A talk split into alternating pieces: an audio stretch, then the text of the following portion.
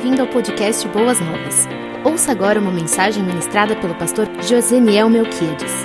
Obviamente, no que diz respeito à consideração sobre algo tão relevante, tão sério e ao mesmo tempo tão, de certa forma, desagradável de ser tratado, não deixa qualquer pregador ou qualquer é, pastor à vontade. Obviamente que bom seria que nós tratássemos e falássemos aqui apenas e tão somente sobre vitórias, promessas, triunfos, alegrias, conquistas, realizações. Mas seríamos desonestos com os, com os queridos se não considerássemos algo de tamanha relevância a ponto de ser tão comprometedor que pode roubar de nós a alegria, as vitórias, o triunfo, as realizações e até mesmo o nosso relacionamento com o Deus Todo-Poderoso. Nenhum profeta, ninguém que abordou ou trouxe à tona a questão do pecado, seja no Antigo Testamento ou no Novo Testamento, foi muito bem quisto, muito bem recebido pela população ou pelos seus ouvintes. Porque é claro, falar e abordar a respeito do pecado, repito, traz desconforto, mas não existe nenhum remédio tão eficaz como o sangue do Cordeiro, Jesus Cristo, para trazer cura, restauração, libertação e transformação para todo pecador ou pecadora. O texto que nós vamos considerar alguns alguns conselhos práticos em como ter uma vida o mais isenta possível da, do domínio ou da influência do pecado é Tiago. Mas eu vou ler ele posteriormente. Antes, porém, eu gostaria de elucidar um pouco, trabalhar com você, cada um de vocês, fazer algumas considerações sobre essa questão que envolve a existência humana, que se chama pecado. Nos dias atuais, os púlpitos geralmente estão se esquivando de tratar desse assunto, repito, por causa da impopularidade deste assunto. Porém, todas as vezes em que faltou no povo de Deus, seja no Antigo Testamento ou no Novo Testamento, seja a igreja primitiva ou a igreja contemporânea, todas as vezes que a consideração sobre o pecado esteve ausente das, dos púlpitos e das plataformas, o povo se corrompe se corromperam e a igreja perdeu a sua eficácia e deixou de ocupar o lugar que ela precisa ocupar. Igreja institucionalizada e igreja indivíduo. Que lugar é esse? Palavra profética. É a palavra que vem de Deus para toda a humanidade, no sentido de nos alertar sobre a natureza de Deus, os seus atributos, a sua grandeza, a sua glória, a sua criação, a existência humana, a criação humana, a criação de todo o universo e todo o processo decadente que sofreu, toda a alteração que foi sofrida por causa deste evento, deste fenômeno chamado pecado. Se eu colocasse no nosso telão, eu colocaria a palavra pecado bem grande e dentro de cada palavra P-E-E-C-A-D-O eu colocaria inúmeras situações de sofrimento, morte, lixo, decadência, abandono, desprezo, porque é isso que a palavra pecado significa. Porém, Deus nos traz aqui nessa noite e tem nos trazido ao longo das, ao longo das quartas-feiras, exatamente porque Ele quer criar em nós uma capacidade tal que, ao mesmo tempo que ganhamos consciência e discernimento a respeito dessa problemática do pecado, tenhamos também da parte dele informações consistentes, sólidas, que nos podem habilitar a vivermos o mais isento possível do domínio, do controle, das mazelas e da miséria do pecado. Agora, o primeiro, primeiro ponto que eu, eu e você precisamos considerar, e aqueles que nos acompanham tam, também à distância, é que a ideia ou o conceito de pecado precisa ficar muito bem delineado, muito bem definido na minha e na sua mente. Por que digo isso? Porque os conceitos modernos, desde o advento do conhecimento da mente, da, da psicologia, da psiquiatria, atribui a ideia de pecado como sintomas de uma mente que procura respostas para as suas lutas e as suas dificuldades, mas nada real ou verdadeiro, tudo fruto da imaginação humana, ou seja, é subjetivo, é dedutivo, passa pelo crivo da razão e da consideração e até mesmo da influência cultural. Qual é o meu e o teu conceito a respeito de pecado? A palavra pecado nas escrituras, no contexto teológico, é tratado pela, pelo, pelo, pelo viés ou pelo, pelo, pela passa pela palavra a vertente da teologia que é chamado amar, amartiologia é a doutrina do pecado. Se você quiser conhecer um pouquinho mais a fundo sobre isso, basta você acessar a martiologia. A martia é uma palavra grega que corresponde mais aceitavelmente à ideia de errar o alvo, de fracassar. Trata-se do fracasso de não atingir um padrão conhecido ou desviar-se do mesmo. Essa é a ideia de pecado. Seria mais ou menos o seguinte: para você entender no sentido prático. Este microfone foi construído, foi fabricado e tem toda uma estrutura interna de equipamentos para ser utilizado para expandir a voz, a fala. Eu não posso pegar este microfone e bater um prego, porque eu peco. Eu peco contra o objetivo pelo qual este microfone foi construído ou fabricado. A ideia é exatamente é, nos mostrar que tudo que está fora de propósito, tudo que foge ao objetivo originário ou para o qual foi estabelecido, se caracteriza como pecado. Toda iniquidade, segundo a Bíblia, é pecado.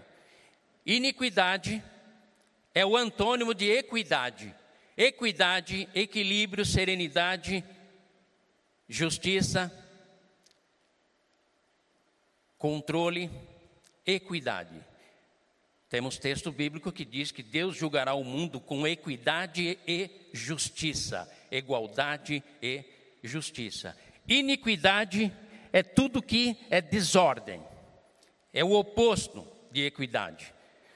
Quando a Escritura diz que toda iniquidade é pecado, se você comer demais, você é glutão, você está cometendo iniquidade.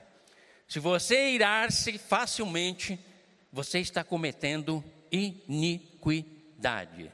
Se você é alguém cobiçoso, invejoso, que cobiça os bens alheios e nunca está satisfeito com as suas conquistas ou realizações, você comete iniquidade.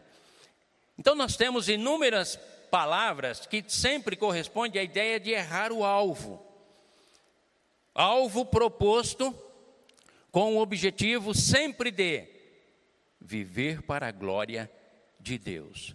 Esse é um parâmetro muito interessante para você avaliar toda e qualquer decisão que você venha tomar, ou toda ou qualquer direção que você queira tomar. A pergunta é: glorifica a Deus?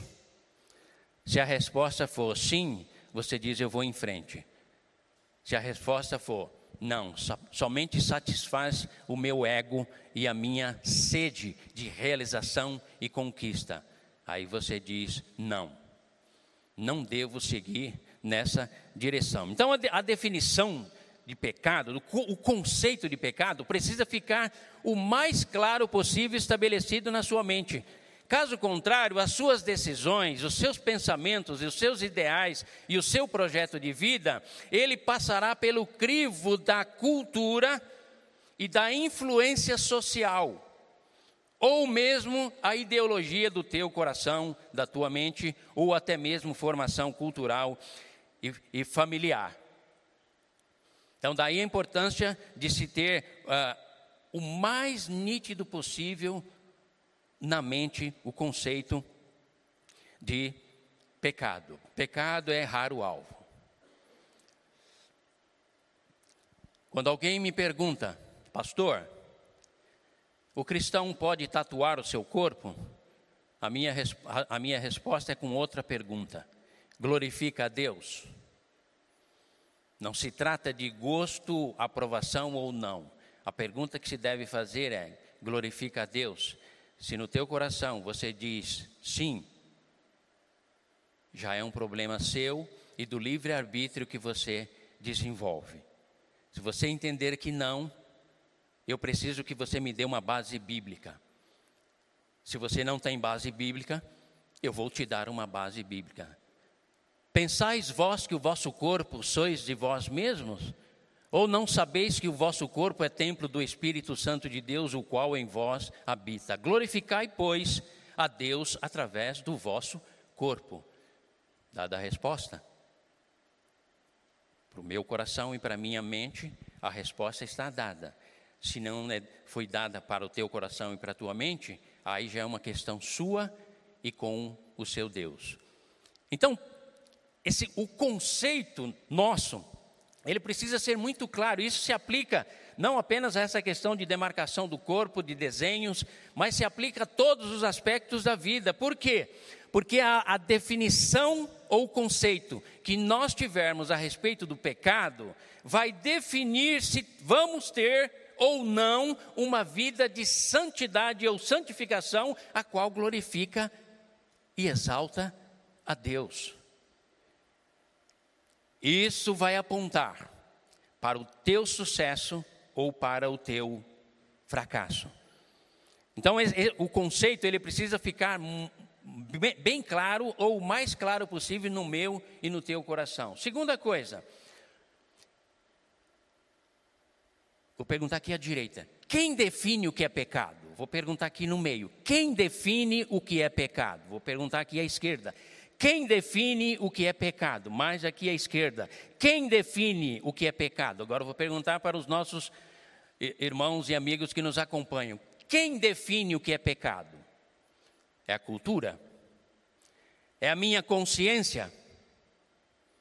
É os valores culturais? É a massificação da informação? É as ciências sociais? É a filosofia? É a capacidade humana de engendrar e considerar valores ou pensamentos? Para alguns, talvez o seja. Porque o hedonista, aquele que vive em função da sua própria satisfação, ele diz: o corpo é meu e eu faço dele o que eu quero. O hedonista também, no seu conceito, ele diz: o que importa é que eu seja feliz, em detrimento do que eu faça porque há uma vida só e eu preciso desfrutá-la o máximo possível. São todos conceitos contemporâneos que fazem com que as pessoas definam os valores a serem exercidos, adotados e praticados na sua vida, nas suas vidas. Mas para nós, quem define o que é pecado é o próprio Deus. É ele que define o que é moral e o que é imoral. É com base na sua santidade, na sua lei e nos seus mandamentos que ele estabelece o que é sujo o que é limpo, o que é aprovado e o que é reprovado.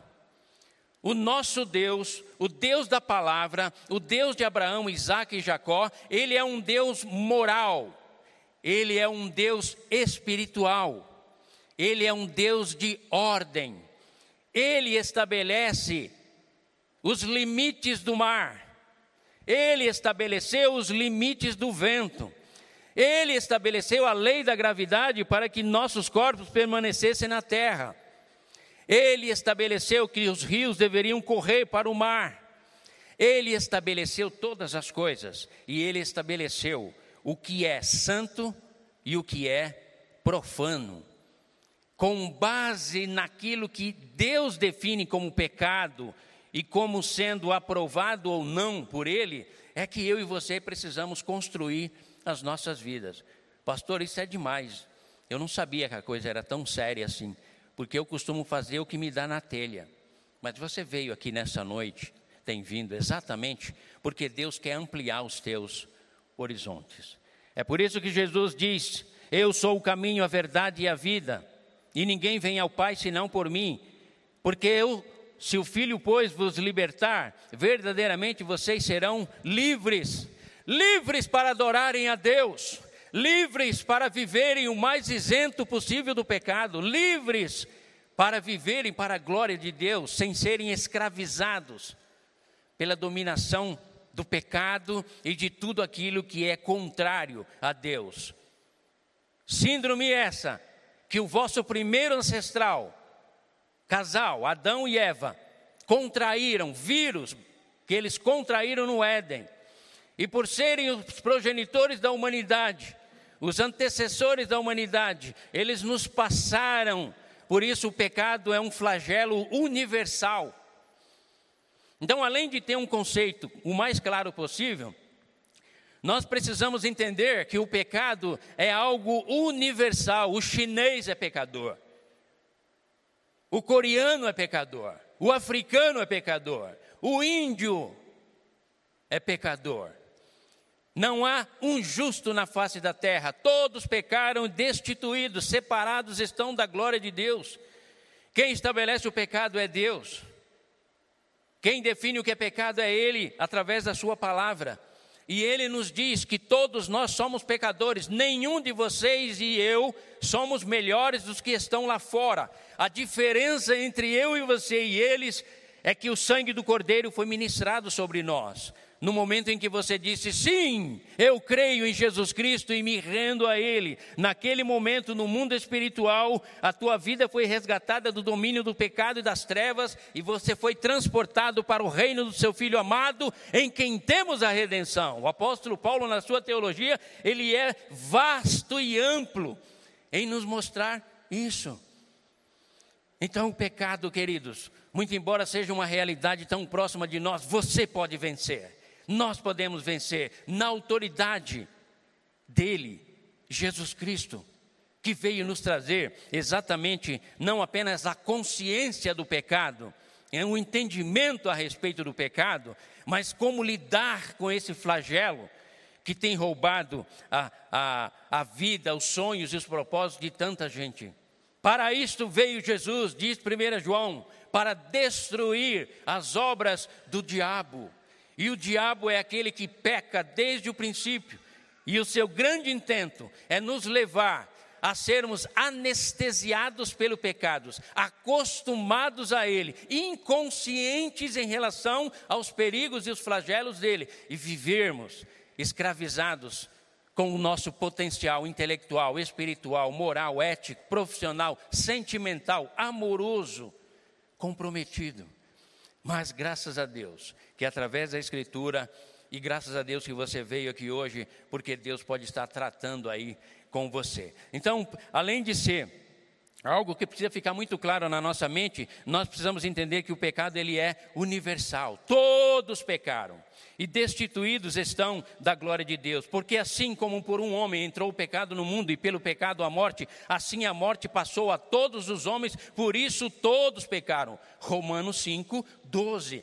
Toda a teologia paulina, neste livro bendito e sagrado que nós tanto carregamos, mas que pouco conhecemos, Toda a teologia paulina nos mostra exatamente isso. Não há vitória, queridos, na vida daqueles que não compreendem o flagelo do pecado e tratam com diligência, com esmero e com cuidado.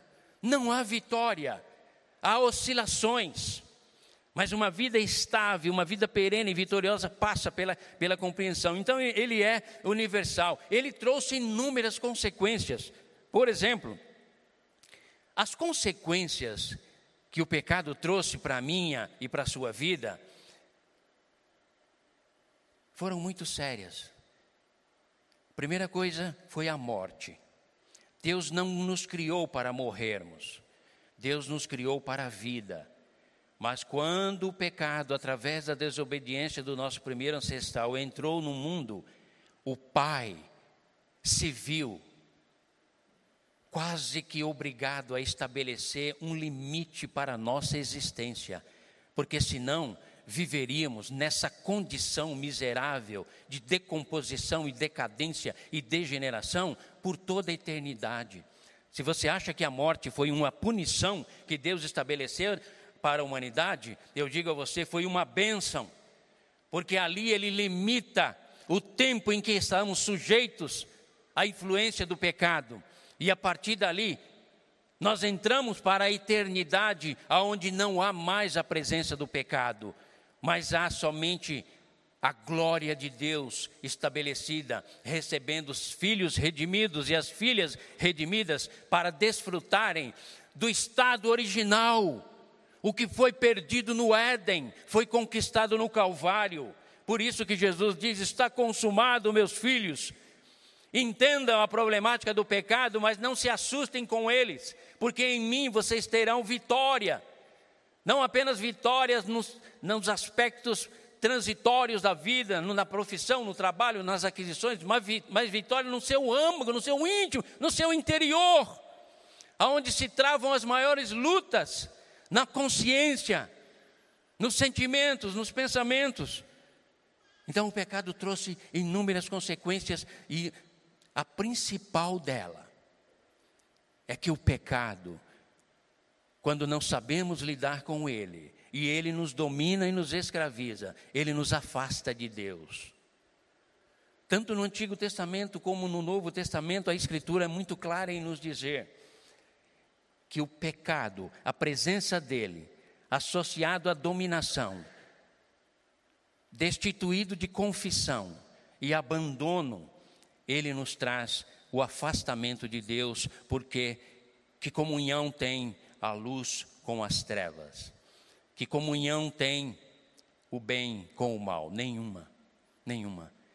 No Antigo Testamento, se você, se nós formos ler, se nós lermos, como eu pretendo ler aqui, Isaías capítulo 59, lá no Antigo Testamento, somente para você, se você quiser anotar, você pode anotar, depois você verifica, porque o nosso tempo aqui é curto não há muito espaço para uma consideração mais, mais prolongada. Mas Isaías 59, 1 e 2, por exemplo, Deus nos diz assim: Deus nos diz, Deus diz para mim e para você assim, Isaías 59, 1 e 2.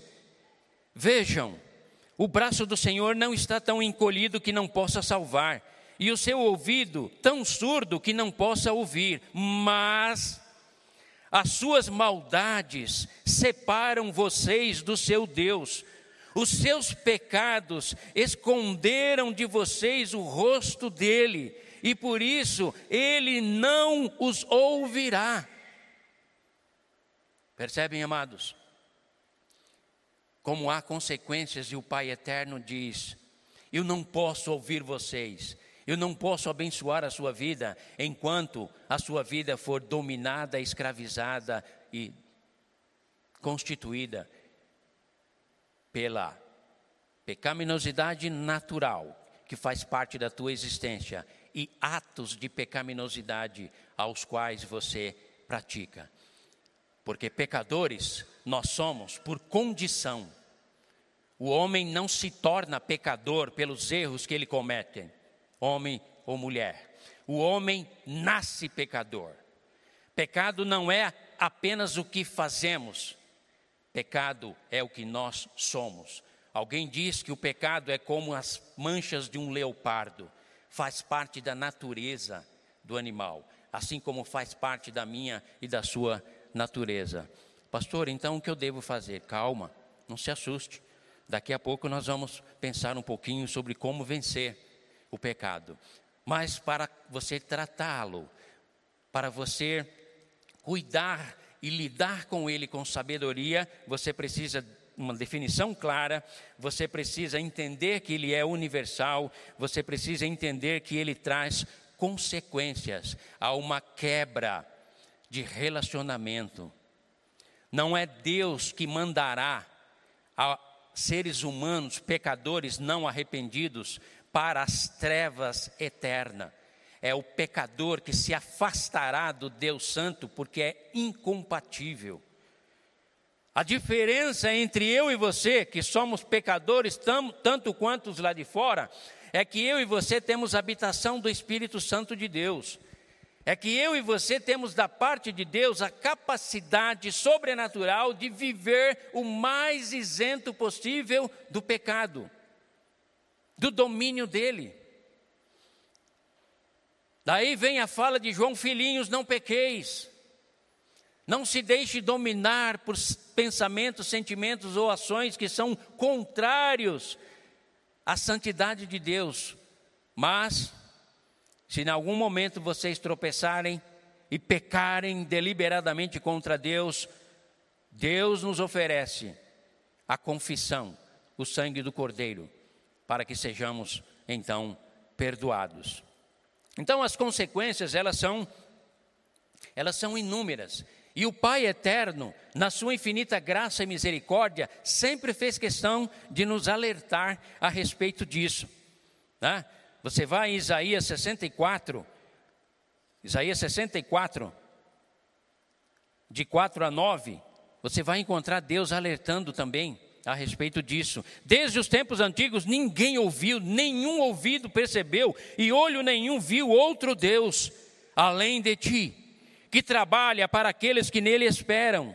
Vens ajudar aqueles que praticam a justiça com alegria, que se lembram de ti e dos teus caminhos, mas, prosseguindo nós em nossos pecados, tu te, tu te iraste.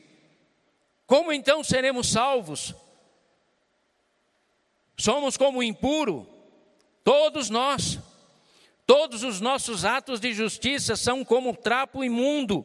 Murchamos como as folhas e como o vento, as nossas iniquidades nos levam para longe. Não há ninguém que clame pelo teu nome, que se anime a apegar-se a ti, pois escondeste de nós o teu rosto e nos deixaste perceber, perecer por causa das nossas iniquidades. Contudo, Senhor, tu és o nosso Pai nós somos o barro, tu és o oleiro, todos nós somos obras das tuas mãos. Não te ires demais, ó Senhor. Não te lembres constantemente das nossas maldades. Olha para nós, Senhor. Somos o teu povo. Deus alertando. Amados, não brinque com o pecado. Não brinque. Não flerte com o pecado tenha a maior consciência possível a respeito dele. Entenda a gravidade e a seriedade do mesmo e as implicações na tua vida em todas as dimensões. Entenda que a humanidade jaz no maligno e que ela é dominada por pensamentos, ações e atitudes sempre em rebeldia contra Deus. Portanto, a humanidade jaz no pecado. Se você não entender isso e você for varrido por ideologias culturais, você vai ser engolido ou engolida pelo pecado. Você vai errar, errar o alvo. Então Deus sempre fez questão de alertar o seu povo. Algumas vezes, queridos, até mesmo a adoração coletiva do povo os sacrifícios, as ofertas, as oferendas, os holocaustos, Deus diz: me cheiram mal, porque vocês estão pecando contra mim.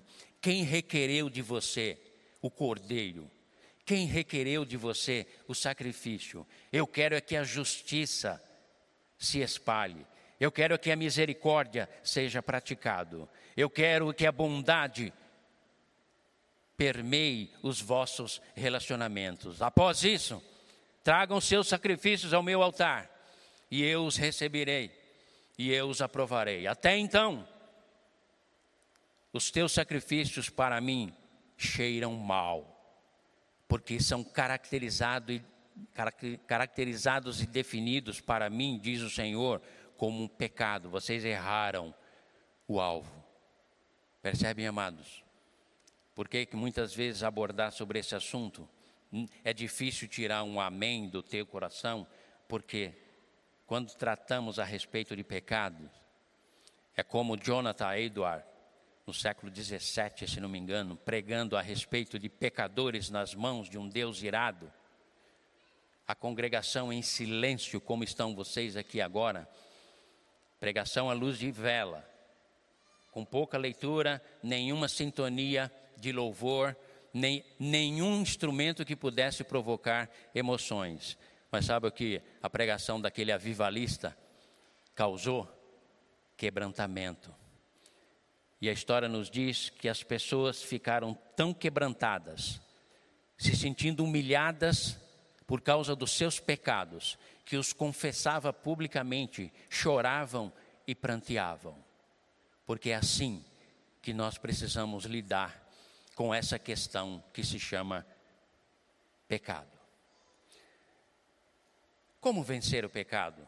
Deve ser a pergunta que está aí na, na, tua mente. Primeira, primeira, primeira, primeiro passo, você precisa admitir que você não apenas é pecador, mas que você nasceu pecador.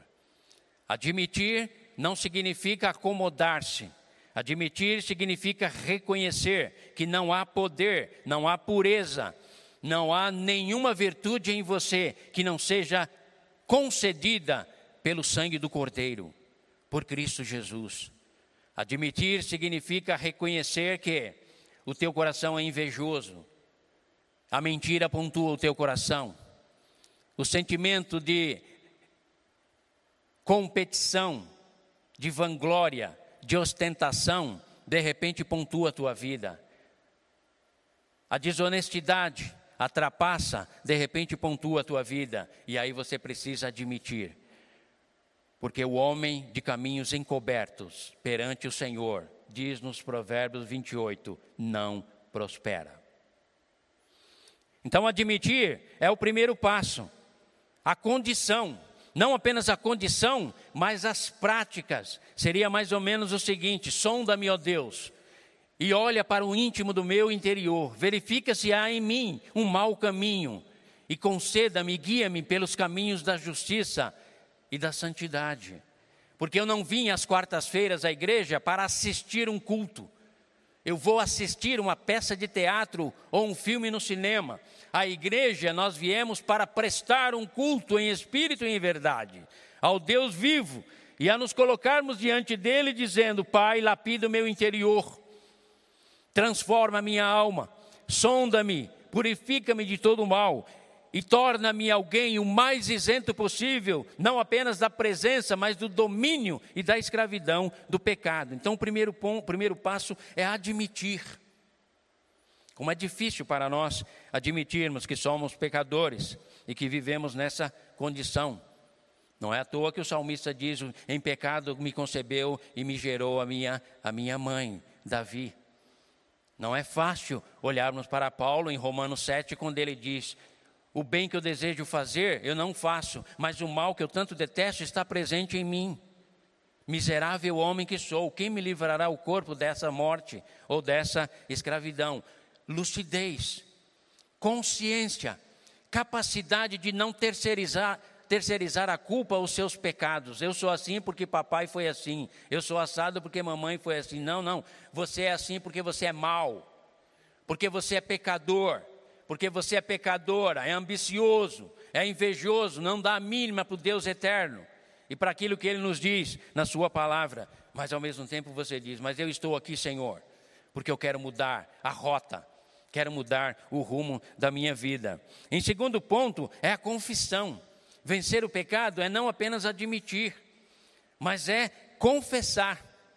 No passado, a igreja mais antiga tinha o confessionário, onde o sacerdote ouvia o confidente e dava-lhe uma sentença, e ele então era absolvido.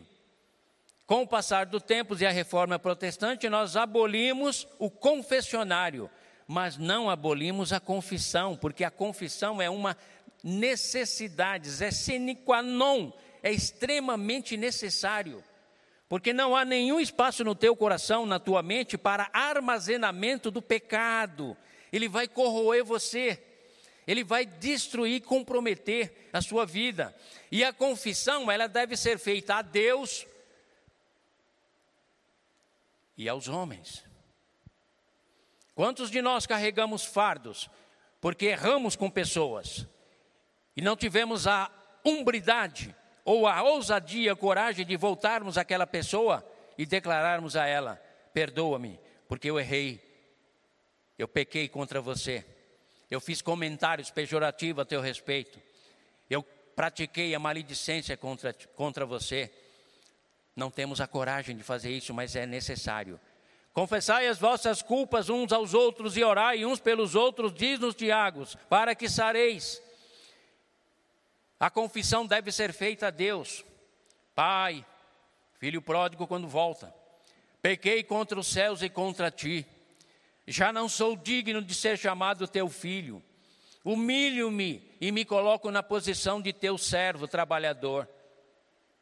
E a confissão, o levado pelo arrependimento traz a cura e a restauração. Bota o um anel no menino, bota a roupa real, bota roupa de herdeiro no menino, dá um banho nele que ele está cheirando mal, porque o pecado fez ele cheirar mal. E vamos fazer uma grande festa, porque esse meu filho estava morto e reviveu, e agora ele está diante de mim, reconhecendo a minha paternidade e reivindicando a minha graça para adotá-lo e trazê-lo novamente, a reintegrá-lo como filho e como herdeiro. Oh, querida igreja, como eu e você precisamos conhecer o Pai das luzes, em quem há toda bondade e toda aceitação. Então, a confissão é uma necessidade. Confissão não no atacado, não confissão Senhor, perdoa as minhas multidões de pecados. Quantas orações a gente ouve falar disso? Citando essa terminologia, não, é a confissão nominal. Senhor Deus,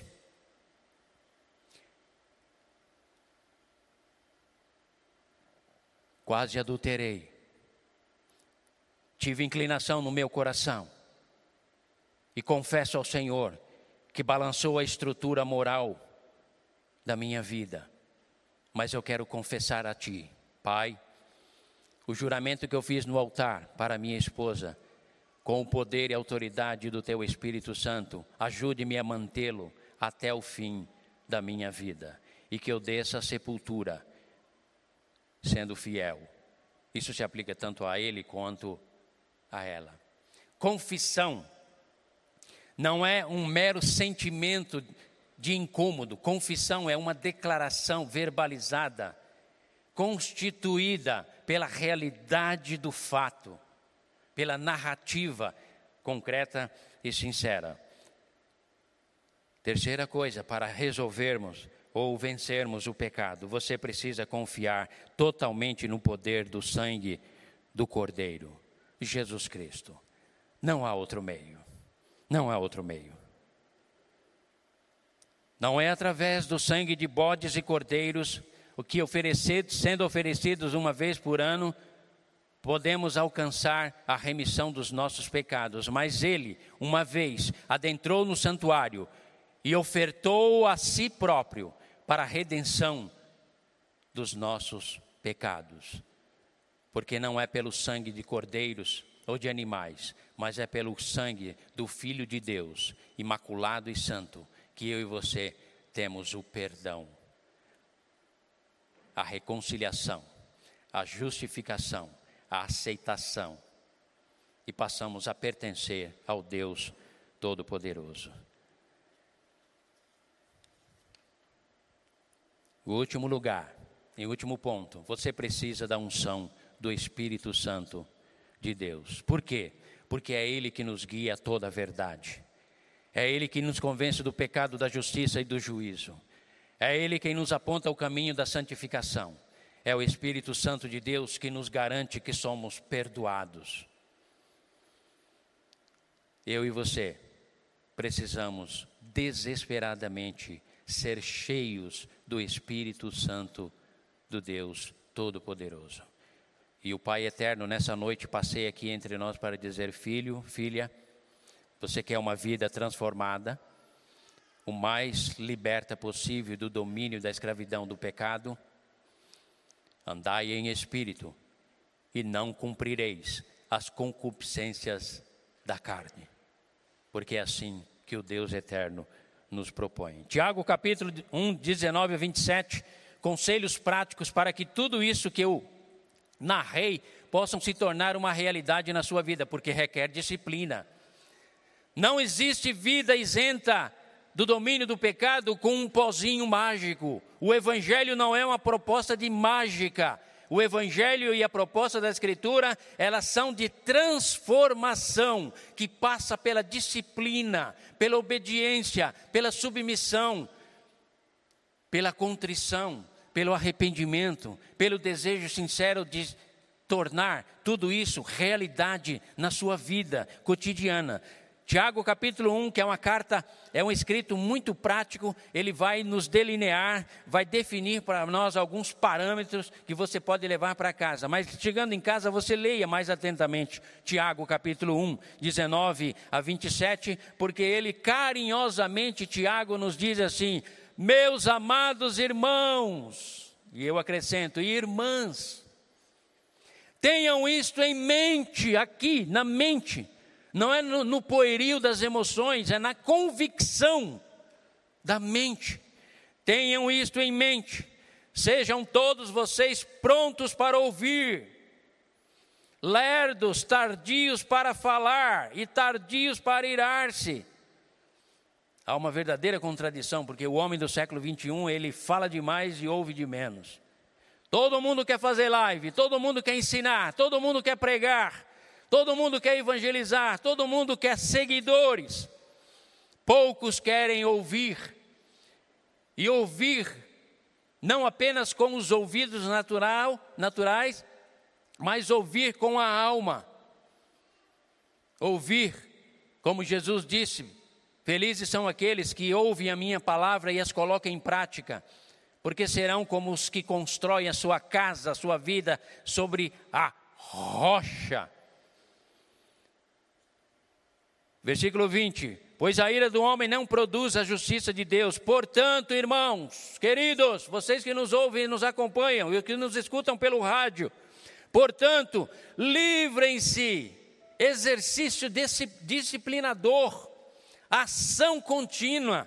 Livrem-se de toda impureza moral e da maldade que prevalece e aceitem humildemente a palavra implantada em vocês, a qual é poderosa para salvá-los. Queridos irmãos e irmãs, sejam praticantes da palavra e não apenas ouvintes, enganando vocês mesmos. Vá além de colocar o versículo no pano de prato ou no fundo do prato em que você come ou na xícara em que você toma o seu café. Vá além disso, imprima na alma, no coração, na mente.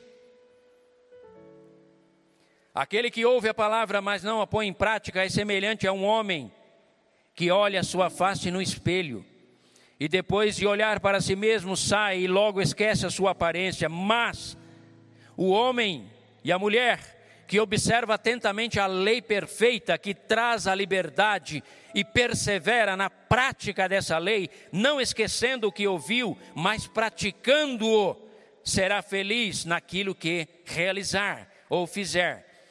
Se alguém se considera religioso, mas não refreia, não domina, não controla a sua língua, engana-se a si mesmo. Sua religião é vã, não tem valor. A religião que Deus, o nosso Pai, aceita como pura, imaculada, é esta: dois pontos. Pessoas importam. Cuidar dos órfãos e das viúvas em suas dificuldades. Segundo, não se deixar corromper pelo mundo. Amém, queridos? Eu sei. Eu sei que é difícil. Humanamente falando, é impossível, não é difícil. Porque tudo aquilo que Deus nos propõe não é alcançado na força, na capacidade, na inteligência, mas é na dependência do Espírito Santo dele. E ele coloca a minha e a sua disposição duas coisas: o sangue do Cordeiro. Em algum momento você se sentiu incomodado por quem sabe decisões, pensamentos ou intenções do teu coração? Está aqui o sangue do Cordeiro. Recorra ao sangue do Cordeiro, porque ele, além de te perdoar, ele te torna amigo ou amiga de Deus. Quando somos cobertos pelo sangue do Cordeiro, na invocação que fazemos dele, Jesus e do seu sacrifício, Sabe o que a Escritura nos diz? Portanto, não há nenhuma condenação para os que estão em Cristo Jesus, que não andam mais segundo a carne, mas andam segundo o Espírito Santo de Deus. Romanos capítulo 8. Nessa noite, Deus nos trouxe aqui não para pesar no meu ou no teu coração, mas para nos transformar e nos proporcionar a liberdade liberdade para amar a Deus, liberdade para dizer não ao pecado, liberdade para vencer as ideologias, liberdade para ser um homem ou uma mulher livres, livres, livres, livres para amar, honrar e glorificar o Deus eterno. Até o dia em que receberemos da parte dele um novo corpo e uma nova mente e assim estaremos para sempre com o Senhor. Até lá, Ele vai nos tratando de quarta-feira aos domingos e todos os momentos em que nos reunimos aqui. Só pelo teu sangue, Jesus. Só pelo teu sangue é que nós podemos alcançar o perdão, a libertação e a transformação. Senhor Jesus, oro agora nesse instante. Conceda ao teu povo uma experiência extraordinária, de tal maneira, Senhor, que todos os queridos que nos acompanham nesta noite nunca mais sejam os mesmos. Que a vitória de Cristo Jesus, a cobertura do seu sangue precioso, o qual nos liberta não apenas do juízo vindouro, mas do domínio da escravidão do pecado, seja uma realidade na vida do teu povo aqui presente, daqueles que nos ouvem e daqueles que nos acompanham pela internet. É a nossa oração. E oramos assim, em nome dele, o Cordeiro de Deus, que está à direita de Deus Pai e intercede por cada um de nós, porque Ele é o nosso advogado, Ele é o nosso intercessor, Ele é o nosso mediador. Glórias, pois, a Ele, o Cordeiro de Deus. Amém e amém. Você ouviu o podcast Boas Novas? Não se esqueça de seguir nosso canal para ouvir mais mensagens que edificarão a sua vida.